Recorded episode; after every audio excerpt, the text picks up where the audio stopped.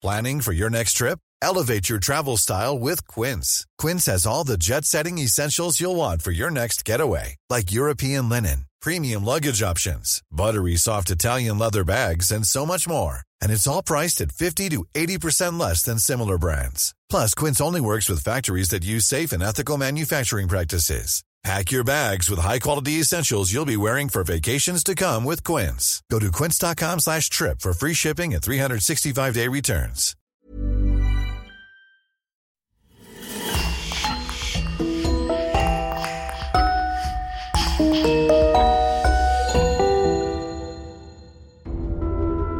Bonjour et bienvenue à tous. Vous savez bien que ce podcast n'est pas pour les âmes sensibles, car nous avons toujours pour devise de vous amener les faits tels qu'ils se sont déroulés.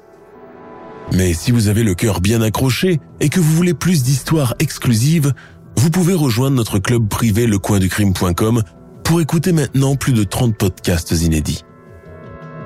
C'est ce qu'ont fait Marine Bonnemère et Louise Prudhomme qui sponsorisent l'émission de cette semaine. Nous vous remercions infiniment. Et on commence. Dans l'Amérique puritaine du 19e siècle, le statut de la femme est peu enviable, surtout quand on est comme Lizzie Borden, cloîtrée entre quatre murs, pas vraiment jolie, condamnée au célibat et privée de sa fortune. Quand le couple Borden est retrouvé sauvagement assassiné dans sa maison, tous les regards sont braqués sur Lizzie, la fille indigne, odieuse et mal aimée. Mais a-t-elle vraiment des choses à se reprocher? Je vous invite à découvrir, ou redécouvrir avec moi, l'une des plus célèbres affaires criminelles du 19e siècle qui passionne encore de nos jours.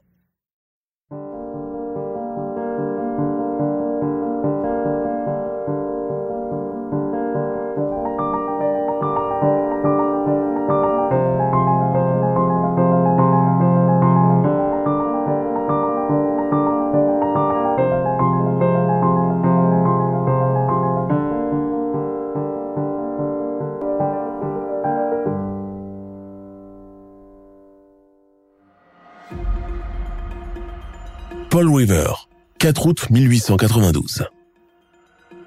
En s'allongeant sur son lit, Bridget Sullivan sent ses jambes peser comme du plomb. Ah, si elle pouvait rester là jusqu'au soir et n'être dérangée par personne. Involontairement, elle laisse échapper un rot qui la rend toute honteuse. Un rot d'estomac malade, malodorant et fétide. Même si elle n'a bu qu'une tasse de thé le matin, elle se sent soudain toute barbouillée, comme si elle avait avalé une potée entière de viande de mouton. Bridget porte sa main à sa bouche, écœurée. Le souvenir du ragoût qui a donné une intoxication alimentaire à toute la maisonnée lui revient à l'esprit. Jamais plus de sa vie, elle ne touchera à de la viande, quitte à ne manger que des pommes de terre bouillies et du thé pour le restant de ses jours. Et puis, cette chaleur qui n'arrange rien, telle une chape de plomb, étouffante, infernale, et il est à peine 11 heures du matin. Bridget sent sa robe noire lui coller au corps, ne faisant plus qu'un avec sa peau. Une sensation désagréable d'étoffe mouillée et collante, elle aurait souhaité être toute nue en ce moment. Mais la voilà qu'elle somnole, tant mieux. Sa migraine commence déjà à partir, son cœur bat moins fort, sa transpiration s'est évaporée, quand soudain, un cri venu d'en bas l'attire violemment des bras de Morphée. Elle ne connaît que trop bien cette voix, et c'est justement ce qui la fait sauter hors de son lit. La phrase qu'elle entend la pétrifie. Bridget, Bridget, descends tout de suite. Père est mort. Quelqu'un est entré dans la maison et l'a tué. Quelques années plus tôt, Paul River est une petite ville du Massachusetts comme il en existe beaucoup aux États-Unis de la seconde moitié du 19e siècle. À cette époque, avec l'avènement des premiers chemins de fer, l'activité économique du Nord est florissante. Contrairement aux États sudistes, qui se remettent à peine des affres de la redoutable guerre de sécession, le nord du pays semble marcher tout droit vers un avenir prometteur. Ici, on se flatte d'avoir aboli l'esclavage et mis à genoux les seigneurs terriens du Sud, tellement vieillots et ayant tout misé sur le commerce du coton et du tabac avant de tout perdre et d'aller mendier sur les routes avec leurs costumes réduits en haillons. Dans ce nord si prospère appelé New England ou Nouvelle-Angleterre, apparaissent chaque jour de nouvelles usines, firmes, commerces. Le mot progrès est sur toutes les bouches. Une nouvelle classe moyenne est en pleine émergence, tandis que la classe riche continue son ascension fulgurante dans tous les domaines. Dans cette partie provinciale du Massachusetts, appelée Fall River, la foi protestante est très présente. La paroisse est au cœur de la vie sociale et il ne fait pas bon de beaucoup faire étalage de ce qu'on possède. Andrew Borden est d'ailleurs d'accord avec cette dernière suggestion, et pour ce qui est d'étaler, il n'étale vraiment rien du tout.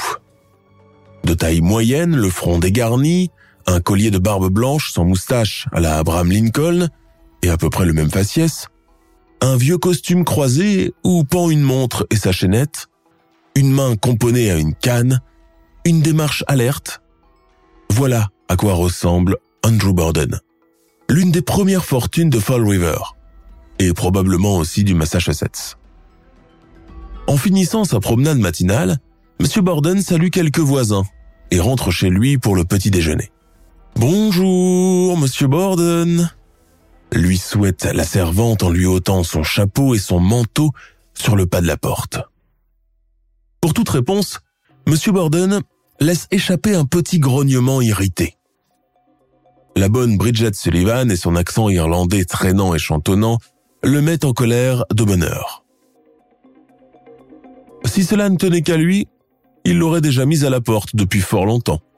Mais les filles ont tellement fait de tapage pour avoir une boniche que le voilà obligé de subir ses éclats de voix, son impertinence, son accent incompréhensible par moments et ses jurons chose inhabituelle dans un foyer américain et protestant.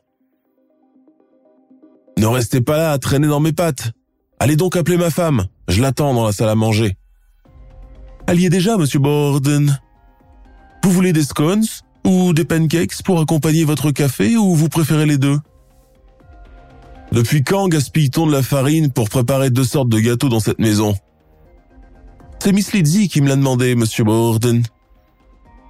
Bon allez, fichez-moi le camp, vous. Abby Borden, la femme d'Andrew, a fait de la radinerie de son mari son nouveau mode de vie et de pensée. Elle est de ce genre de femme caméléon qui s'adapte au porte-monnaie et au caractère des conjoints sans jamais chercher à aller à contre-courant. Il est clair qu'avec un homme plus prodigue, elle aurait d'ores et déjà jeté l'argent par les fenêtres. Mais cela est une autre histoire. Madame Borden, que la servante appelle Mrs. Abby, est une femme d'âge moyen qu'on aurait dit calquée sur l'un des portraits de la reine Victoria plus jeune. Brune, la peau jaune, les traits las et pincés, large de poitrine et des hanches, la tête entourée de boucles de cheveux, elle a un regard pourtant encore très vif, dominateur mais rarement bon. Si Andrew Borden ne l'avait pas épousée en dernier recours, Abby serait sans doute restée une vieille célibataire sans ressources. Obligée de vivoter chez les uns et chez les autres, sous prétexte de leur tenir compagnie.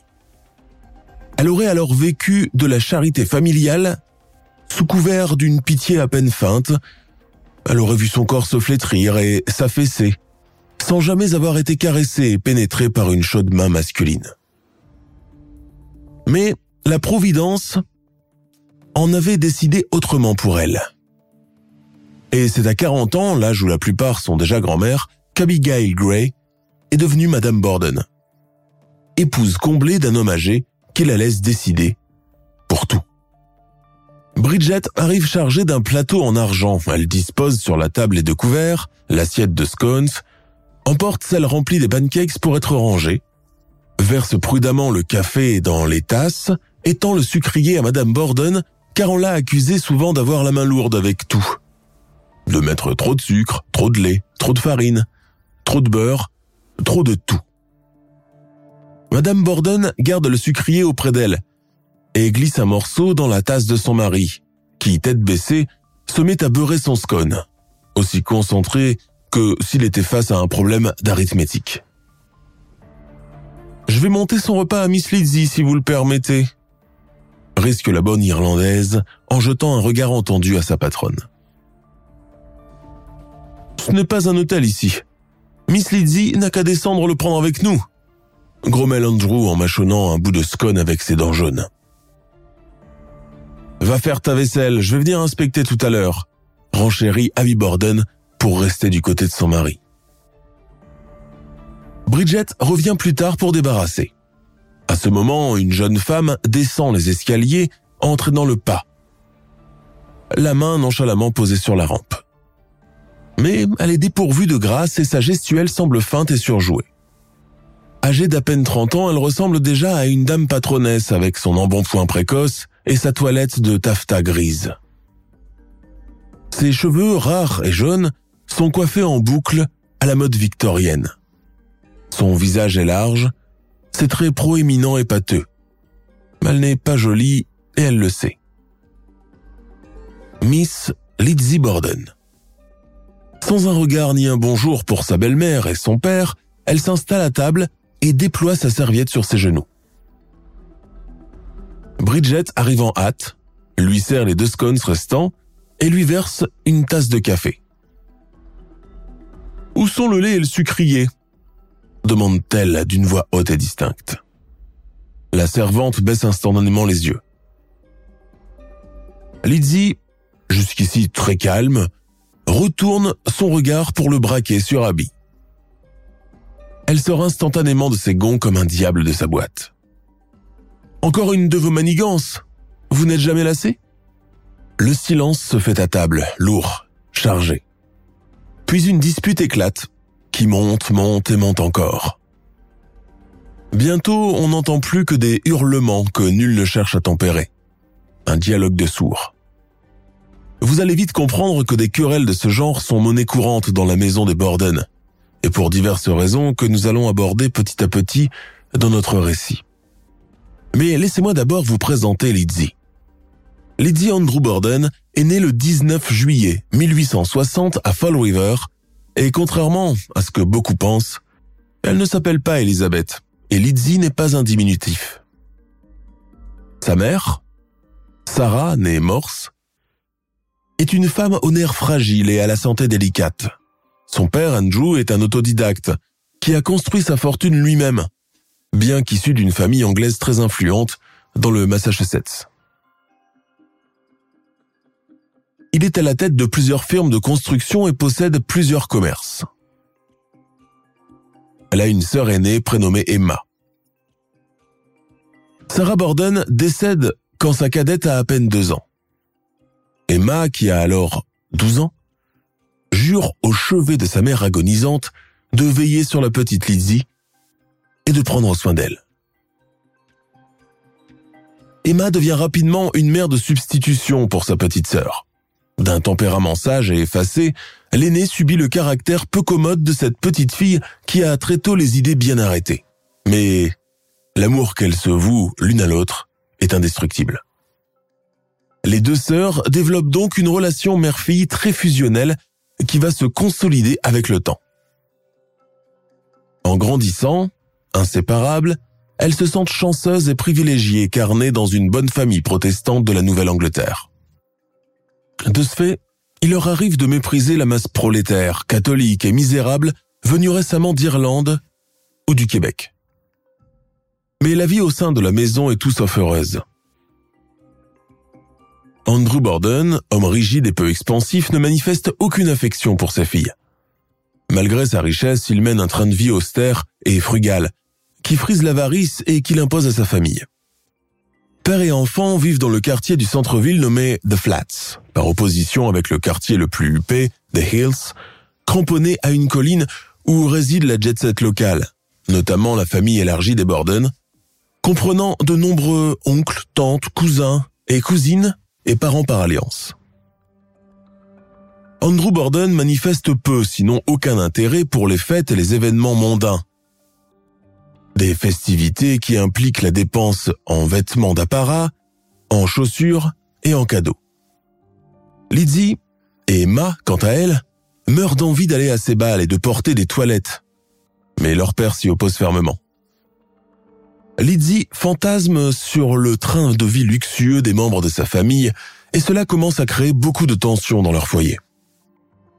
Nos tantes et cousines ont toutes des équipages tirés par quatre chevaux, du personnel de maison, des toilettes achetées à Boston et New York. Elles vont à des fêtes et des événements mondains. Qu'est-ce que je donnerais pour être à leur place à ce moment? La réclusion quasi monacale imposée par Andrew commence à peser sur le moral des troupes. Si la douce Emma choisit de battre en retraite et n'ose pas lui tenir tête, Lizzie agite à l'opposé. Son flot de paroles n'est que reproches et ressentiments longtemps refoulés. Certains hommes restés veufs se mettent à dépenser de l'argent pour tromper leur chagrin et leur ennui. D'autres, au contraire, se complaisent dans la radinerie, au point d'en faire un passe-temps. C'est le cas d'Andrew Borden. Trois ans à peine après le décès de Sarah, le richissime veuf se remarie avec une certaine Abby Gray, qui devient de ce fait la belle-mère de Lizzie et Emma. D'emblée, les deux sœurs détestent leur belle-mère, même si beaucoup de gens affirment qu'elle était une brave femme et qu'elle n'avait aucune animosité envers elle. Bien au contraire. La nouvelle Madame Borden fait des efforts pour être intégrée dans son nouveau foyer et fait tout pour se rapprocher des deux orphelines en vain. Emma et Lizzie restent de marbre face à ces tentatives à répétition.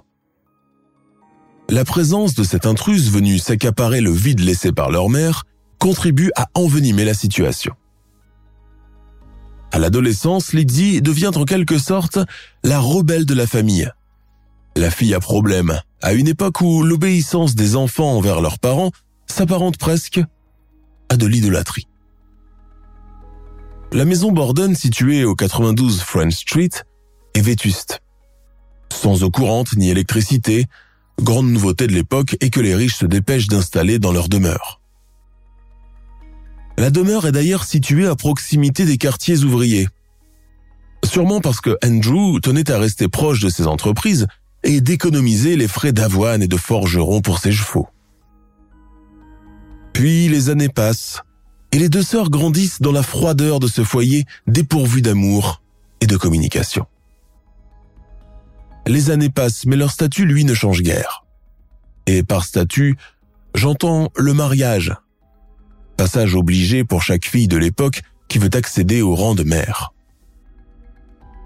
Il est clair que, tout comme les fêtes mondaines, penser à marier ses filles et leur trouver de bons partis ne semble pas préoccuper Andrew tant que cela. En 1890, les deux jeunes femmes arrivées à l'âge adulte vivent toujours chez leur père, recluses, mendiant sans cesse pour avoir de nouveaux vêtements et pouvoir aller faire leurs emplettes toutes seules. La trentaine bien entamée et faute de ne pas être mariées, elles accèdent toutes deux à l'inévitable statut de vieille fille. Le sort normalement réservé aux filles des milieux modestes qui n'ont pas de dot. Mais pas à des filles comme les Borden, futures héritières d'une importante fortune.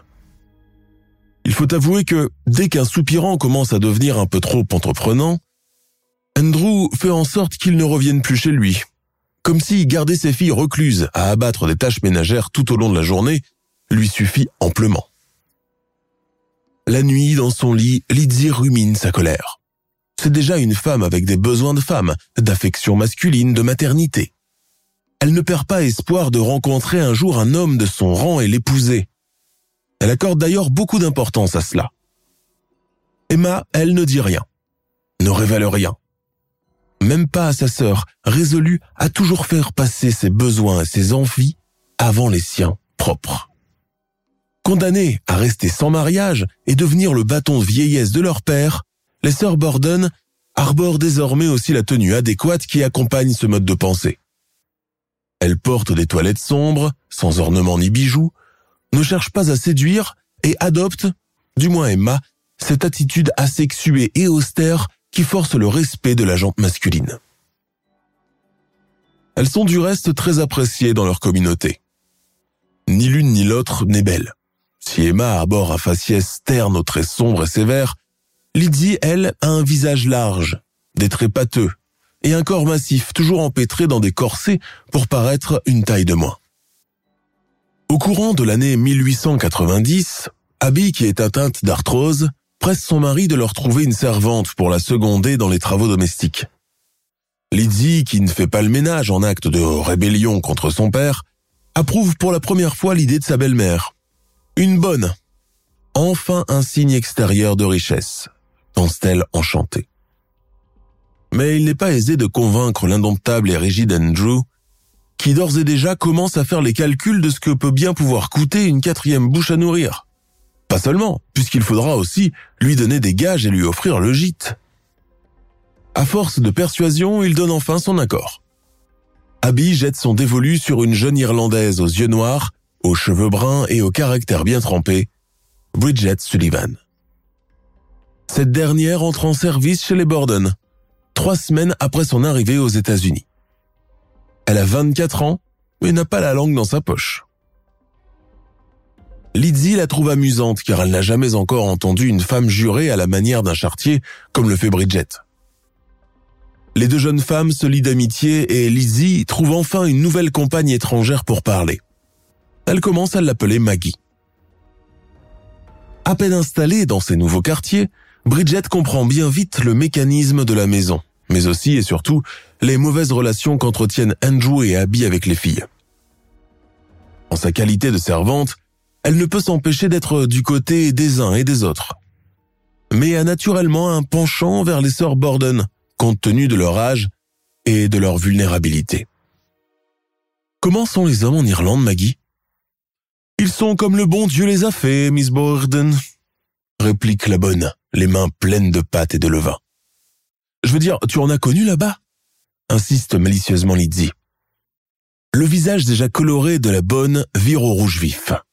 Remettant en place une mèche de cheveux échappée de son bonnet, elle dit ⁇ Ma sœur aînée s'est enfuie avec son fiancé à Dublin. Mon père lui a interdit de remettre les pieds à la maison, puis il est allé dire à tout le monde que Siobhan, ma sœur, était morte de la rougeole. Il a promis de nous faire subir le même sort si jamais on était tenté de faire pareil. Lydie éclate de rire. Bridget fronce les sourcils. Excuse-moi Maggie, c'est ta manière de raconter qui est drôle. Hmm, je savais que les Américains étaient originaux, mais pas à ce point-là, Miss Borden. Mais tu n'as pas répondu à ma question. Bridget ouvre la bouche, mais retombe instantanément dans le silence quand Abby apparaît à la porte de la cuisine. Elle jette sur les deux filles un regard suspicieux. Lydie hausse les épaules et lui tourne le dos tout en portant une tasse de thé à sa bouche. Bridget, quand vous aurez terminé de faire le pain, j'aurai besoin de vous pour nettoyer les chambres, dit froidement la belle-mère. Quand cette dernière tourne les talons, Bridget arrondit les lèvres pour former le mot sorcière, et Lydie manque de s'étrangler de rire avec son thé. Les tensions familiales ne faiblissent pas malgré l'arrivée de Bridget Sullivan qui, tous les jours, est témoin des accrochages verbaux entre le trio formé par Lizzie, Andrew et Abby. Emma, qui est atteinte d'une forme de dépression, reçoit l'accord paternel pour aller à Fairhaven, passer quelques mois chez des amis. Lizzie, bien que tentée de l'accompagner, renonce à la suivre, de peur que son père manigance quelque chose contre elle pendant son absence. Ces derniers temps, elle commence à avoir des doutes. Elle qui a l'habitude d'écouter aux portes depuis son enfance a surpris dernièrement la conversation de son père avec son notaire.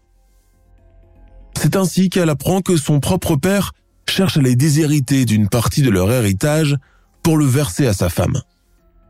Le notaire est d'ailleurs venu pour modifier le testament qu'Andrew a rédigé juste après le décès de sa première épouse. Sarah, mère de Lizzie et d'Emma. Cette nouvelle fait sortir Lizzie de ses gonds. La haine de son père n'a donc plus de limite? Les priver de la part légitime qui leur revient? Le père le plus indigne de la terre ne serait pas capable d'un tel agissement. C'est sa sorcière de femme. C'est sa satanée femme. Maugret Lizzie en tapant du pied contre le plancher de sa chambre. Et justement, comme s'il lisait dans ses pensées, Andrew, qui fait vivre sa famille dans une frugalité proche de la pauvreté, fait désormais des cadeaux exorbitants à la famille de sa femme, comme cette fois où il achète une maison à la sœur d'Abby, ou cette fois encore où il va jusqu'à financer le voyage de son beau-frère à Londres en guise de cadeau de mariage. Lydie enrage, pique des crises de colère, va même jusqu'à menacer physiquement Abby. Cette dernière se retranche derrière son mari, effrayée désormais par cette fille qui donne l'impression d'être possédée par moments. Lydie fait effectivement peur à voir quand elle est en colère. Ses yeux fulminent, sa bouche devient écumeuse, ses poings sont serrés, son teint vire au violet. Abby commence à la redouter. Elle ne lui adresse plus la parole et quitte une pièce dès qu'elle y entre. Les relations déjà détériorées atteignent un point culminant de non-retour. Été 1892. Jamais encore la petite ville de Fall River n'avait connu une saison d'été aussi caniculaire que celle-ci. Un vent chaud et tropical, monté probablement de Floride, souffle toute la journée dans les rues, les allées, sous les portes et les fenêtres, apportant avec lui son lot de poussière poudreuse et grise que les coudes et les chiffons ont désormais du mal à déloger. À une époque où les vêtements féminins sont un vrai supplice au quotidien, la chaleur est l'ennemi numéro un de chaque femme qui doit se résoudre à lasser chaque matin son corset et porter deux couches de jupons, sans compter les bas et les bottines. Bridget, qui vit là son premier été loin de la patrie, souffre de la canicule encore plus que les autres. Au nom d'un âne batté, me voilà trempé comme Saint-Patrick.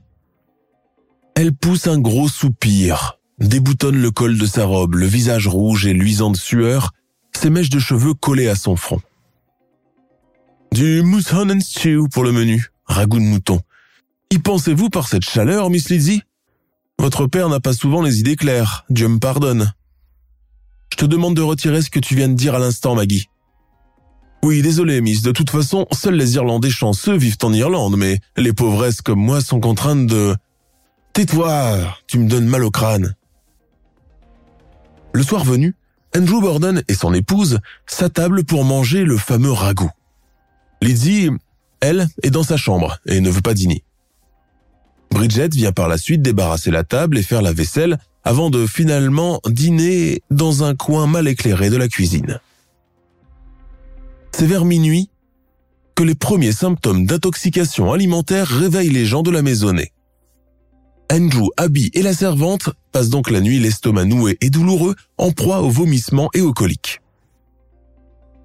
Le médecin de famille, que Lizzie appelle le lendemain, administre un lavement aux trois malades et leur recommande le repos. Selon lui, il peut s'agir que de la viande avariée qu'ils ont consommée. Lizzie l'a échappé belle. Trois jours plus tard, alors qu'elle s'est un peu remise de son intoxication, Abby Borden avoue au médecin, revenu faire son constat, qu'il ne s'agit pas d'une simple gastro, mais bien d'une tentative d'empoisonnement. En effet, une semaine avant cela, Andrew a eu une dispute assez violente avec un homme au sujet d'une somme d'argent que ce dernier devait lui rembourser mais il refusait d'honorer sa dette. L'affaire n'ira pas plus loin.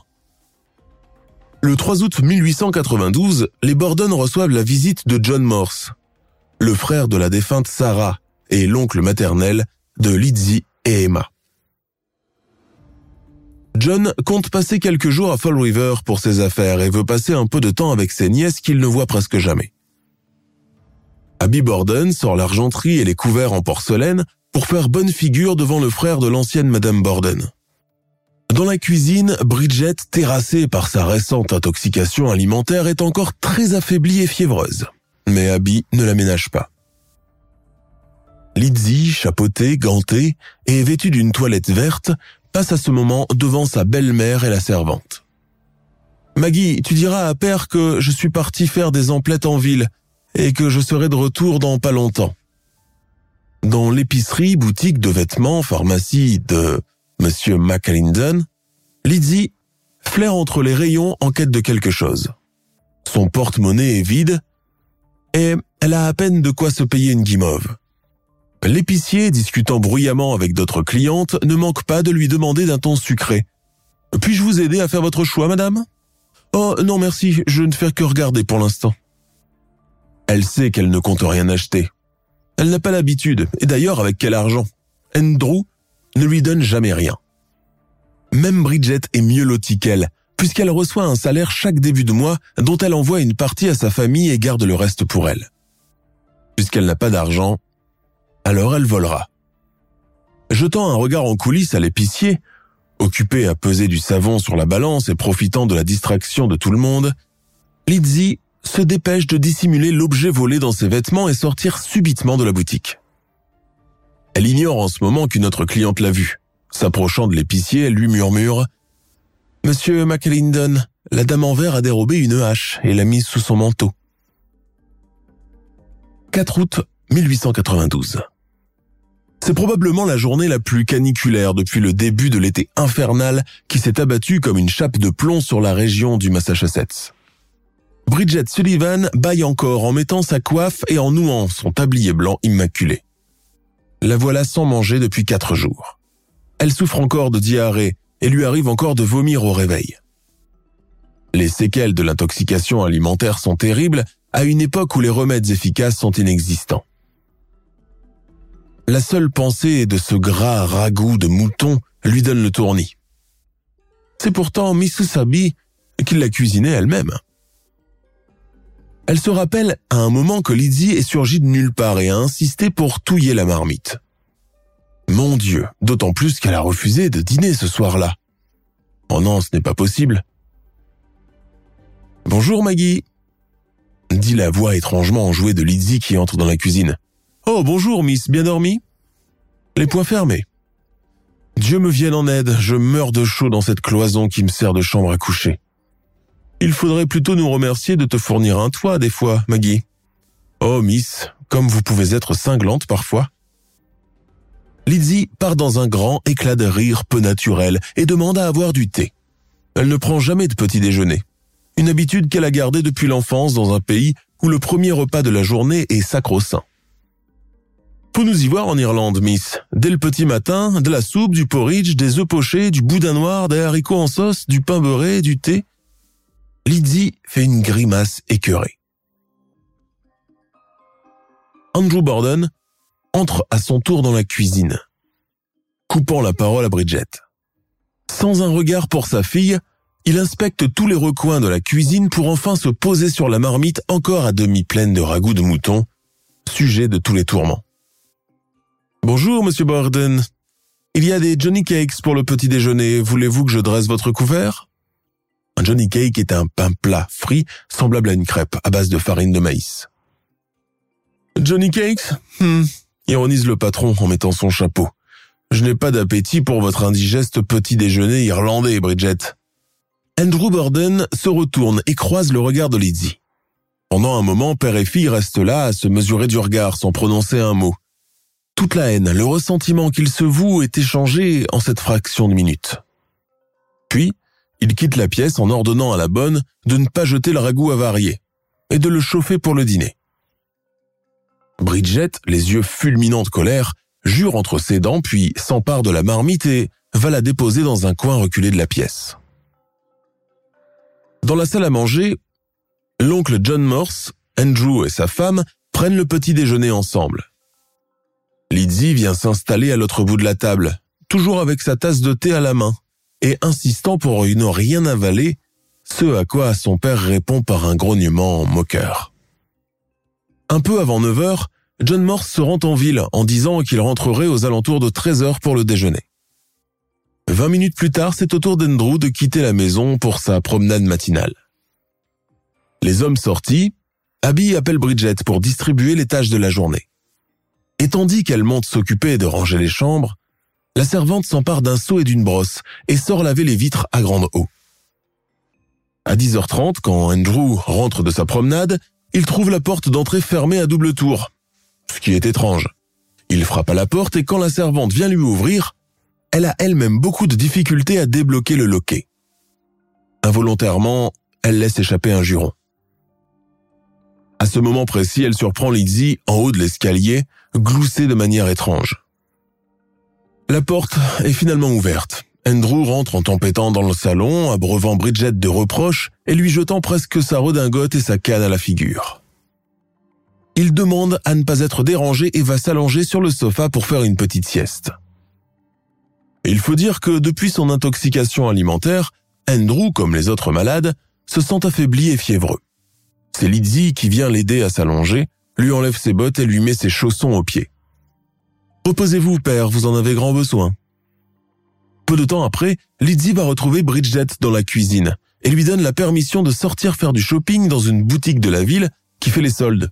En d'autres termes, elle lui donne sa journée de libre. Bridget est peu convaincue par cette requête qui se manifeste au mauvais moment, alors qu'elle est en plein nettoyage de carreaux. Sans vouloir cracher dans la soupe, elle préfère regagner sa chambre au grenier pour se reposer, plutôt qu'aller faire des emplettes en ville. Lydie consent et lui ordonne de prendre son temps, même une heure si elle le désire. Le pas traînant, la bonne Irlandaise monte l'escalier en s'agrippant à la rampe. Elle se jette instantanément sur son lit et s'endort tout habillée, malgré la chaleur étouffante de la pièce. Elle est réveillée une demi-heure plus tard par des hurlements de terreur. Bridget, venez vite, mon père est mort. Quelqu'un est entré et l'a tué. La découverte des corps ensanglantés et les visages défigurés d'Andrew Borden et sa femme ébranlent toute la ville de Fall River.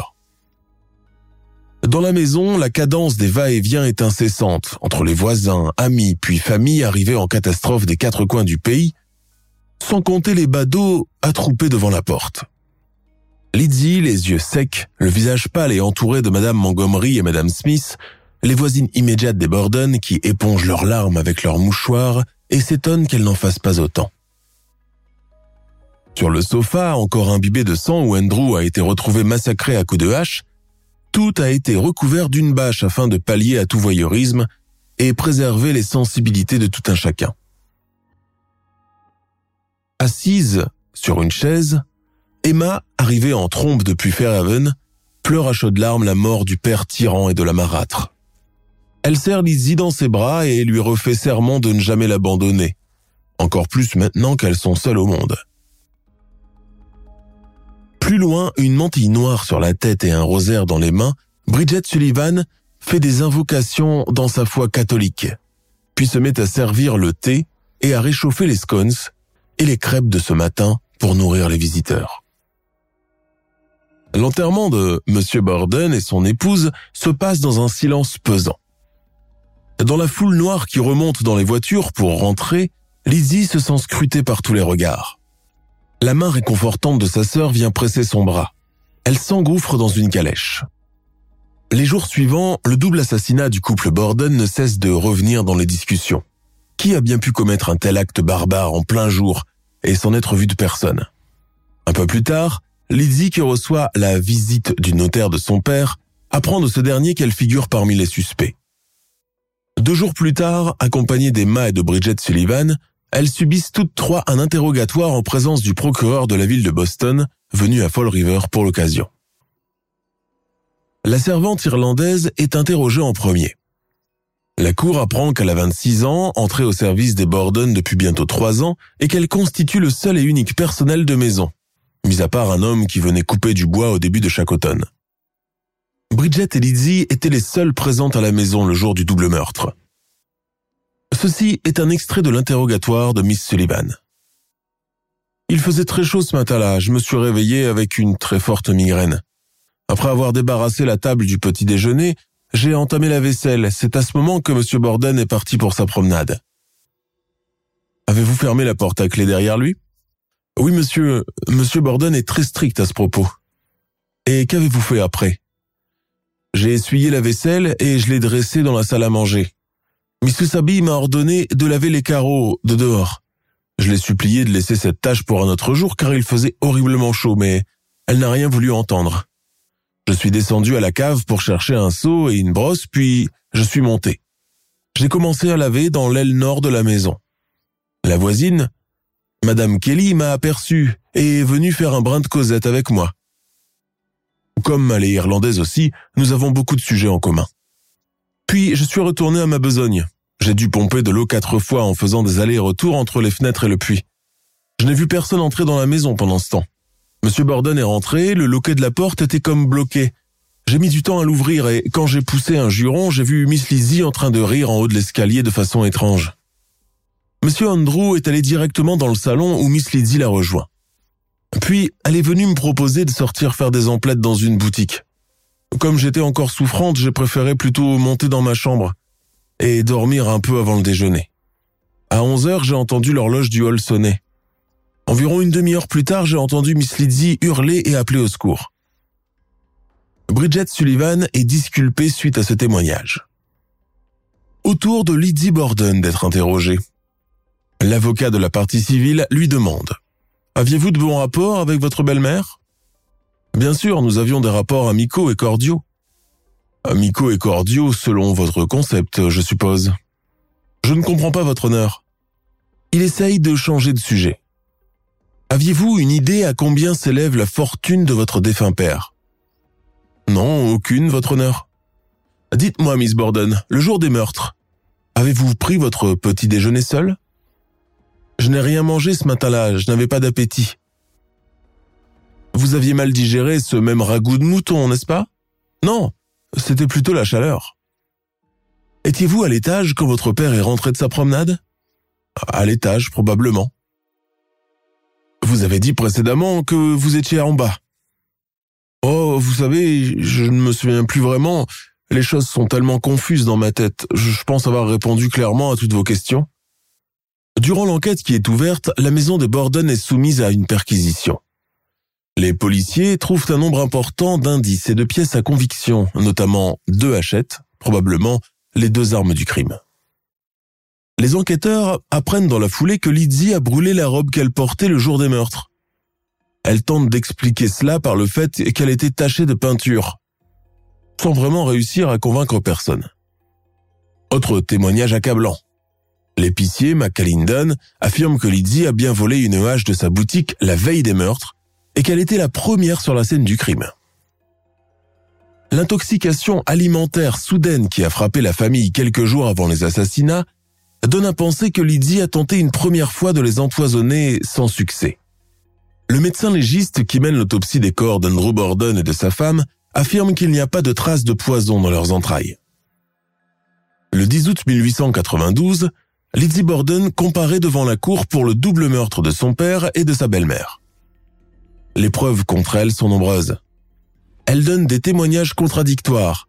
La profonde haine qu'elle vouait à ses parents, sans compter la raison principale, l'héritage de près de 8 millions de dollars qui menaçait de lui échapper des mains pour être reversé à sa belle-mère.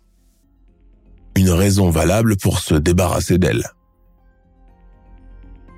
En somme, tous les éléments sont réunis pour faire d'elle la coupable idéale.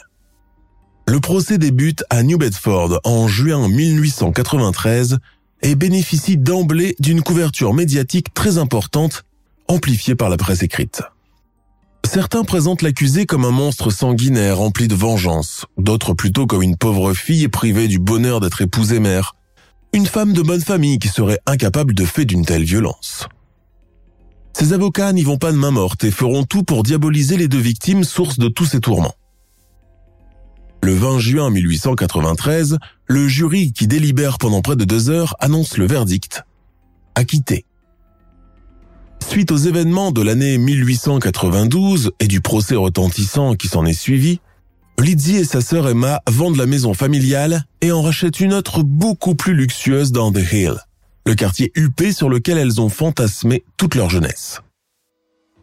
Elles y mènent une vie de grand luxe, et certaines mauvaises langues diront aussi de débauche. On parle même d'orgie, où le champagne et la cocaïne font légion, organisée régulièrement par Lizzie et où sont conviés les bohémiens et gens du cirque de passage à Fall River. À cause de ce changement drastique de style de vie et de la mauvaise réputation qui en découle, les sœurs Borden sont mises à l'écart de la bonne société locale qui, elle, restera toujours persuadée de la culpabilité de Lizzie. Lors de l'une des réceptions organisées par Lizzie, Emma Borden quittera la demeure pour toujours et n'adressera plus jamais la parole à la sœur cadette. Personne ne saura jamais la raison derrière le départ précipité de l'aîné dévoué. Un amant qu'elle se concurrençait apparemment. Emma décède d'une mort mystérieuse en 1927, suivie par Lizzie quelques jours plus tard. Âgée de 66 ans, elle souffrait de pneumonie. Après le décès des deux sœurs, la servante Bridget Sullivan hérite de tous leurs biens. Elle déménage dans la ville d'Anaconda et épouse un certain John Mills en 1897. Elle décède à l'hôpital du comté de Butte en 1848 ou 1949. Son argent, qui est estimé à 17 000 dollars, est alors réparti entre des membres de sa famille installés en Amérique depuis peu. Pour beaucoup, elle reste l'un des derniers témoins de l'affaire Borden et probablement celle qui a vu le vrai meurtrier. Son secret a été emporté dans sa tombe. L'affaire Lizzie Borden reste l'un des plus célèbres faits divers américains de la fin du 19e siècle. Au début des années 2000, sa maison natale a été reconvertie en bed and breakfast avant d'arrêter toute activité pendant l'épidémie du Covid-19. L'hôtel musée a attiré pendant longtemps les fans de paranormal. L'affaire a été marquée par l'étrangeté depuis le tout début, le caractère énigmatique de Lizzie, les rapports odieux qu'elle entretenait avec sa famille, la dureté de son père dénaturé, son avarice insupportable, le manque de repères de deux sœurs condamnées au célibat forcé, sans oublier la maison elle-même. Tout ceci entretenait quelque chose de bizarre et de malsain, une sorte de bombe à retardement. Lizzie, coupable ou innocente, on ne le saura jamais. Reste cette comptine que des générations d'Américains connaissent par cœur. Lizzie Borden a pris une hache, 40 coups à la donner à sa mère. Quand elle a vu le résultat de sa tâche, 41 coups elle a donné à son père.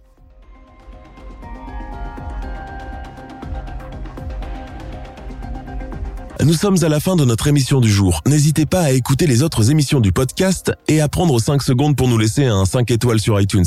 C'est vraiment très important pour nous. Vous pouvez aussi vous abonner pour ne pas rater les prochains épisodes et nous suivre sur Facebook pour nous en proposer de nouveaux. Merci et à bientôt.